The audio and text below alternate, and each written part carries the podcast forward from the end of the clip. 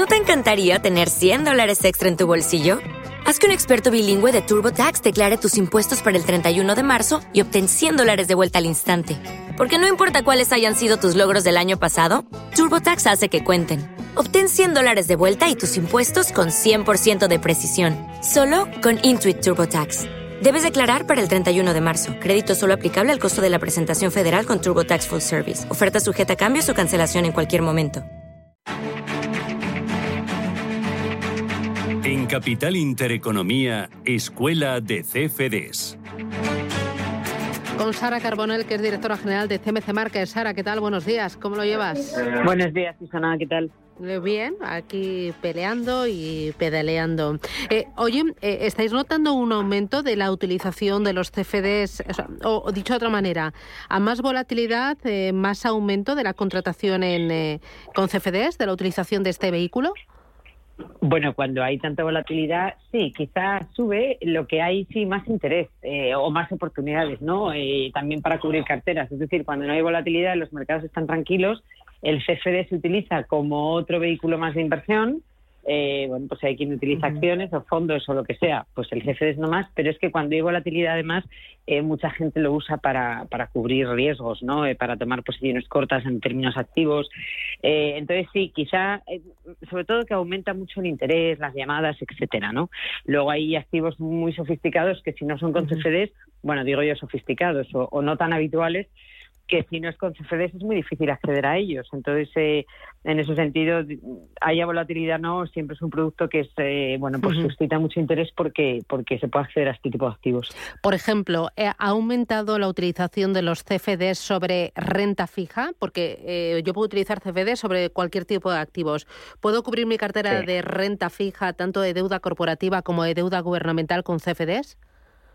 Sí, vamos a de gubernamental eh, tenemos casi todos los principales bonos y de hecho últimamente eh, una de las grandes oportunidades que está viendo y, y que se pregunta mucho por ello es el bono americano a 10 años, que no para de caer, eh, de caer el precio eh, por la subida de rendimientos y la subida de tipos de interés, y ahí hay una oportunidad, si no me equivoco, porque ahora mismo eh, no lo tengo delante, pero creo que estamos hablando de casi un 8% de caída desde, el, desde principios de marzo. ¿no?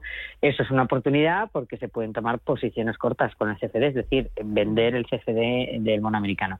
Y luego a nivel gubernamental, como tenemos tantísimos ETFs, eh, pues hay algunos ETFs que, que, son sobre bonos gubernamentales y nosotros lo que hacemos es que ofrecemos el CFD sobre el ETF. Tenemos muchísimos, ¿no? De, casi cualquier temática, precisamente para que el cliente pueda acceder a todo.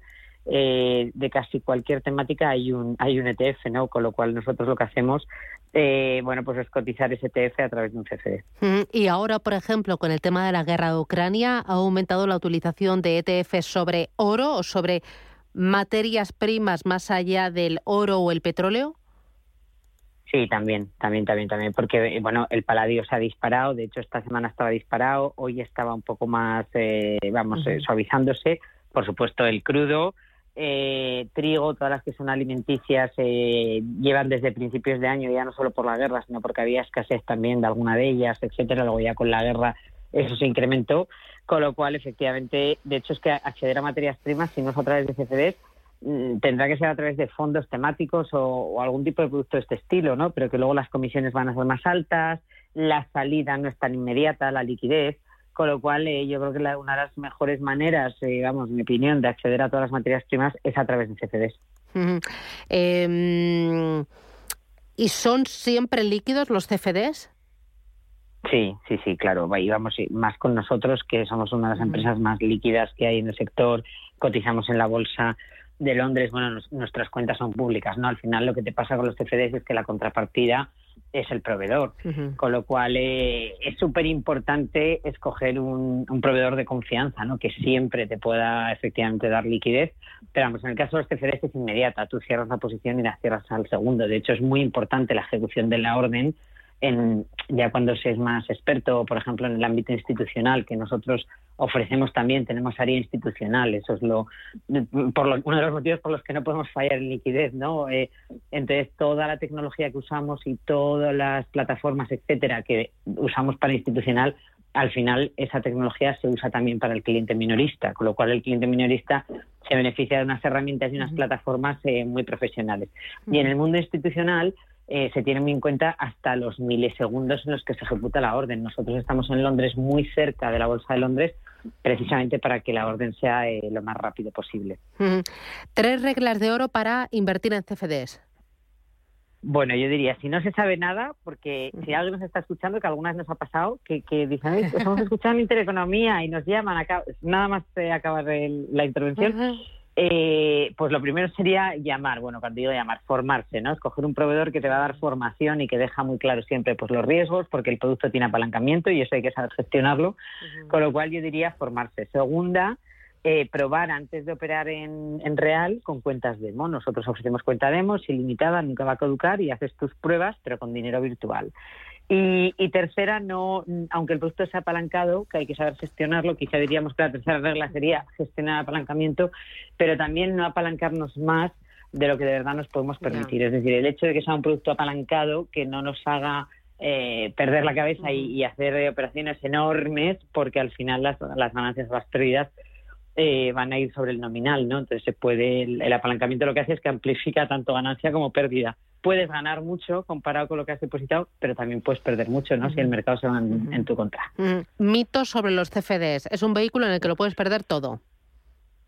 Mira, esto me alegro que me lo pongas un montón porque eso yo sí que te digo, nosotros ahora mismo, bueno, sabes que estamos obligados, además, todos los proveedores de CFDs, tanto en la web como en todas partes, poner el porcentaje de clientes que pierden.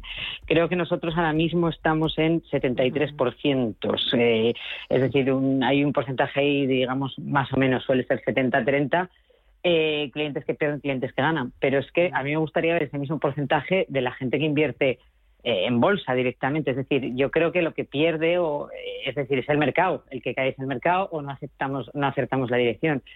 Pero, pero yo no creo que haya mucha más gente que pierde porque sea un CFD, sino porque habrá hecho una operación, eh, pues habrá comprado una acción, un CFD es una acción que luego esa acción cae.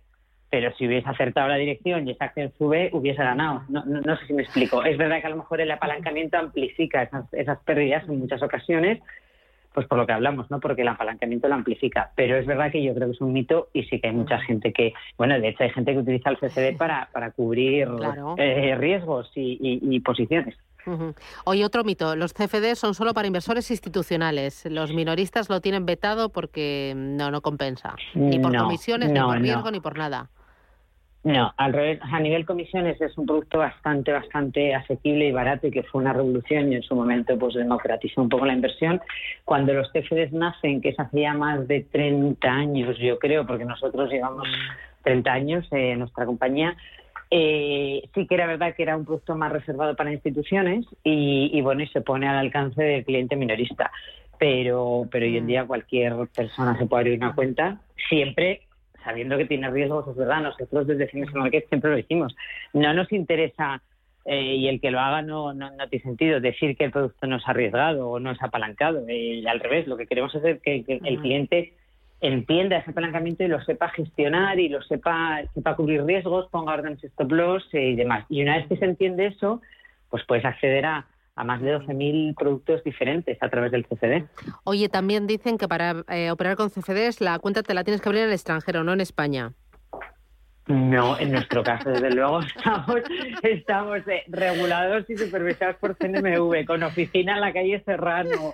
Eh, estás abriendo con una, con, bueno, de hecho, nuestra central en Alemania, ahora ya con el Brexit, nuestra central está en Europa, en, vamos, regulados por BaFin, que es el regulador alemán, y también eh, por la CNMV aquí supervisados. Que decir, lo que sí que es muy importante, porque es verdad que como es un producto que, digamos, entre comillas, que está de moda o que es un producto que sí que genera mucho interés, están llegando muchas opciones, yo creo, de aperturas de cuentas en sitios que no hay oficina o que no es España. Lo que hay que mirar es en las páginas web del proveedor, eh, pues abajo en la parte legal o tiene que haber un sitio donde lo ponga efectivamente pues si tiene oficina no tiene oficina. Si tiene servicio de atención al cliente en español si está si tiene número de registro en CNMV es decir que todo sea legal. En nuestro caso ya te digo mm. cotizamos en la bolsa de Londres además o sea mm. hay que buscar un proveedor serio eso por supuesto. Oye y otro ya lo último es un producto no regulado es un producto, no, no, no, no, es un producto, de hecho, me estás preguntando un montón de... No, eh, de hecho, todas estas cosas que comentábamos, por ejemplo, el, el hecho de tener que poner eh, pues el porcentaje de pérdidas o un montón de, vienen todas por regulación y de hecho ESMA que se como si dijéramos reguladores reguladores no el regulador europeo mm. hace ya en el 18 creo que fue eh, implementó una regulación todavía más restrictiva con la operativa de CFDs, cosa que a mí me parece bien porque lo que hizo fue eh, ayudar al cliente minorista, ¿no? Es decir, que no, pues limitar las pérdidas, eh, protección de balance, negative balance protection, que se dice, ¿no? Pues que no te pues, pudiera quedar en negativo, etcétera, una serie de cosas eh, que implementamos los proveedores, que estamos regulados, lógicamente, y, que en realidad ayudaban un poco al, cliente minorista, ¿no? A suavizar ese riesgo. Claro, eso es un producto que sí que tiene regulación. Sara Carbonell, CMC Markets, gracias por derribar mitos y por contar verdades y por enseñarnos un poquito más de este producto, de los CFDs. Gracias, disfruta mucho, descansa y a la vuelta hablamos. Igualmente. Adiós. Un abrazo enorme, hasta luego.